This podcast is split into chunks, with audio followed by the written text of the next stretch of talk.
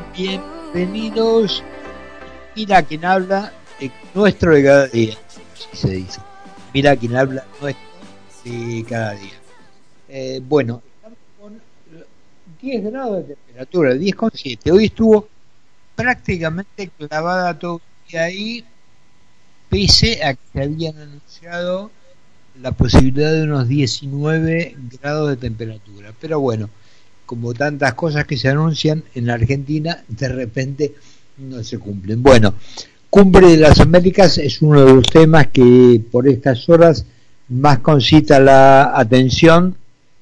A ver, concita la atención de el nuevo cómo vamos a quedar, no lo quiero decir redondamente, pero cuál va a ser el nuevo papelón argentino en el mundo y ya empezó porque eh, Santiago Gafiero, el afamado canciller que tenemos, ya criticó las sanciones y bloqueos y ya cuestionó a la OEA ante la cumbre de las Américas. Este, esto Luis, eh, el canciller, obviamente forma parte de la delegación argentina eh, que encabeza el presidente con, la, con su pareja eh, y otra cantidad de gente que todavía no está muy preciso, pero mucha gente, iba a decir, se coló en el avión, no, se subió en, el avión.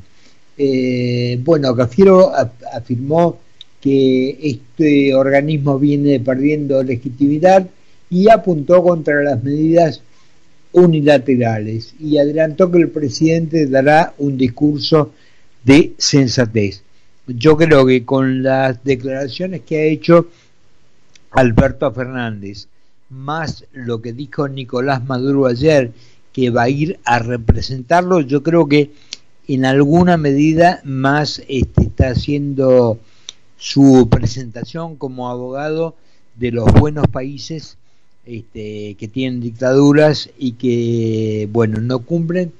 A ver, eh, para integrar eh, la OEA hay que tener una de las cosas que se exigen, y después lo vamos a hablar con gente que sepa más, eh, que tiene que haber eh, una democracia, y cuando no la hay, no la hay. Este, y no podemos decir que democracia en Nicaragua cuando vas a elecciones y todos aquellos que van a competir están presos, no la tenés en Venezuela y no la tenés obviamente en Cuba, que siguen después de 60 años hablando de un bloqueo que no existe. Bueno, esto en lo que es el plano eh, internacional y lo que va a pasar allí en Estados Unidos con esta cumbre, que además, para no evitarnos eh, hacer algún tipo de papelón, para no quedar chiquititos en la, vergüenza, este, Ofelia Fernández, esta diputada de, de junto de perdón de frente de todos está allí porque van a encabezar una suerte de eh, contracumbre o cosa. ¿Vos te acordás el papelón que habíamos hecho cuando vino aquí eh, cuando se hizo aquí que bueno apareció en aquel momento cruzaba Chávez, Maradona y bueno le hicieron la, la contracumbre este auspiciada por el anfitrión que en aquel momento era nada más ni nada menos que Néstor Kirchner. O sea, vos imagínate, invitas gente a tu casa y le pones a todos los enemigos para que le, los abuchen cuando van entrando. Eh, tuvimos eh, ayer la reunión de AEA donde eh, hubo allí el señor Brown, que es el presidente o el propietario de la anónima, tuvo realmente una frase que no fue del todo feliz cuando se le preguntó qué hacían los supermercados para eh, no tener pérdidas o para mantenerse o para seguir viviendo y con una sonrisa socarrona dijo aumentamos los precios todos los días. Insisto, no fue feliz la frase, eh, pero también pongámoslo, que cualquiera del gobierno podrían decir, cuando se le pregunta cómo se alimenta el enorme gasto público, y podrían decir, inventamos impuestos todos los días. Lo de Brown fue absolutamente cuestionado. Sergio Massa tuvo un durísimo eh, comentario contra Federico Brown este, cuando dijo es patético que la impunidad que da el anonimato de una marca, en realidad los ventajeros, los oportunistas y los que no tienen sensibilidad son los que están escondidos detrás de una góndola. A ver, Massa, eh, quien quiera ignorar que cada día este, los trabajadores que mueven estas empresas, los impuestos que suben cada día, eh, la inflación que mes a mes se registra y no se sabe dónde termina y hay hasta quienes hablan de que podríamos llegar a fin de año con tres cifras. Este, no podemos decir que son los supermercadistas porque te cuento, los mismos que están acá están en Chile, están en Uruguay, están en México, están en Brasil y no, no generan un 5% o 6% mensual de interés eh, de, perdón, de inflación. No la generan. A ver, ¿qué son malos únicamente acá o únicamente este es el país que en este aspecto no funciona y que tenemos un estado elefantiásico y una cantidad de gastos que no se pueden sostener y que bueno, y que la única forma que evidentemente encuentra el gobierno es seguir aumentando y exprimiendo un limón que algún día no va a dar ni una gota más de jugo y no sé entonces de qué, de qué nos vamos a disfrazar. Fundamentalmente, si se lo critica tanto a Federico Brown por haber tomado casi en broma el tema de lo que significa un aumento de precios, no olvidemos que ahí nadie fue tan severo cuando te acordás que en plena pandemia cuando teníamos muchísimos muertos todos los días, este, se escapó, se filtró un audio de cuando se iba a sacar una foto el gobernador de la provincia de Buenos Aires, el hijo putativo de Cristina Fernández, cuando dijo, che, pongamos cara de COVID. De ahí que había muertos en el medio, no se comentó tanto, o sea, no, no vi que tantos se ofendieran. Bueno, eh, ayer creo que lo comentamos, aprovecho para agradecer todavía los regalos y saludos que siguen llegando por el Día del Periodista, que se festejó ayer, ayer, bueno, este, se cumplieron 83 años desde que se dijo que sería el 7 de junio el Día del Periodista, porque esto tuvo que ver con el encuentro de periodistas que se, se realizó en Córdoba en 1938, pero en realidad a lo que va es a la emisión de la Gaceta, que fue el 7 de junio de 1810, eh, comandada por Mariano Moreno. Yo, insisto, me sentí tranquilo porque pensé que iban a decir que había iniciado esto en 2003, cuando asumió el kirchnerismo el gobierno de la ciudad. Te cuento que uno de los tweets que puso la Cámpora, este, adhiriendo al día de la, del periodismo, del periodista, fue la verdad no solo se cuenta, la verdad se limita. Esto fue el mensaje de la Cámpora por el día del periodista. Yo no sé si cuando hablamos de si la verdad se cuenta o no se cuenta o se milita. Tenemos muchísimos militantes disfrazados de periodismo y tal vez tenemos algunos como Rodolfo Walsh que yo creo que eh, desprestigian lo que es el periodismo porque este, cuando la militancia te lleva a haber sido guerrillero, haber puesto bombas, haber cometido un montón de, de desastres como hicieron muchos de los que hoy están en el gobierno, eh, no sé si vale la pena mezclar. O sos militante o sos periodista.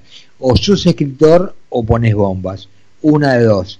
Este, todo junto es como que a los periodistas por lo menos nos resulta muy difícil de, de, digerir.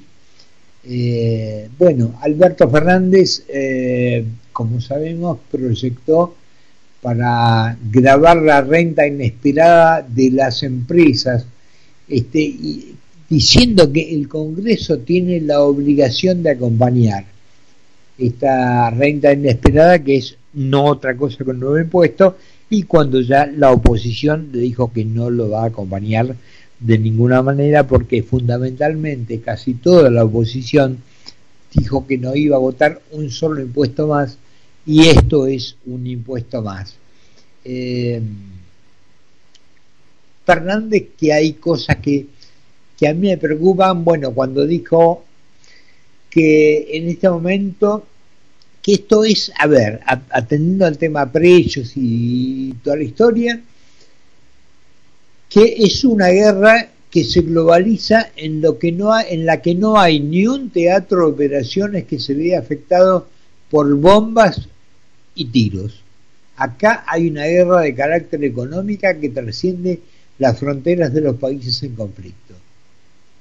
Yo me pregunto, eh, no sé este hombre si no tiene televisión, si no ve los noticiarios, si no lee algo como para enterarse del drama que su amigo Putin está causando este, aquí en Ucrania. No sé si está atendiendo eso, si está informado, porque, a ver, el presidente Fernández es se informa, tiene delay yo creo para informarse. Vos fíjate el otro día con el escándalo este que surge con el gasoducto que ya tendríamos que tener terminado absolutamente y estar exportando gas y no siguiendo pagando siguiendo pagando barcos para los cuales no tenemos dólares con un aumento tremendo y hay dos motivos por los cuales el gasoducto no se llevó a cabo.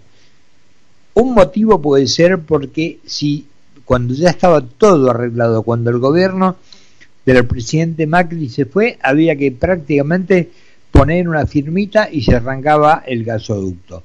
Yo no sé si no se hizo para que no se ganara el mérito el gobierno que se iba o para terminar con estos este, estas cosas oscuras, turbias, que terminan diciendo culfas y que hay redireccionamiento de la obra y que va para acá y que Cristóbal López tiene, Cristóbal López tiene que hacer la, la obra civil.